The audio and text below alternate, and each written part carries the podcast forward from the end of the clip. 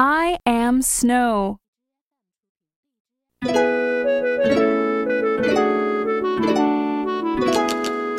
I am not rain.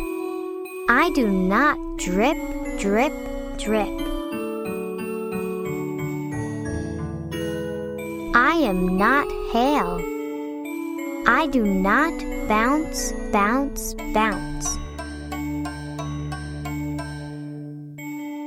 I am not ice. I do not crack, crack, crack.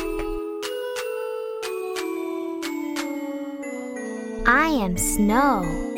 I fall gently, gently, gently. I am a million, billion, trillion snowflakes all piled up. Each snowflake is a crystal. Each crystal has six sides. Catch one on your mitten. Are there six points? Yes.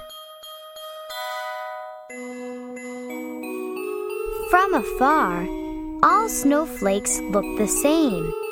Up close, you can see them better. Each snowflake is different. Some snow is wet and sticky. Wet snow makes good snow people and snowballs. Some snow is dry and fluffy. It is easy to shovel. Who loves snow? Skiers, snowboarders, snowshoe hikers, snow sliders. Artists love snow too. This artist cut snowflakes from tissue paper. To find out how, turn the page. 1. Fold a square of tissue paper in half to form a triangle. 2. Fold up the right hand corner. 3.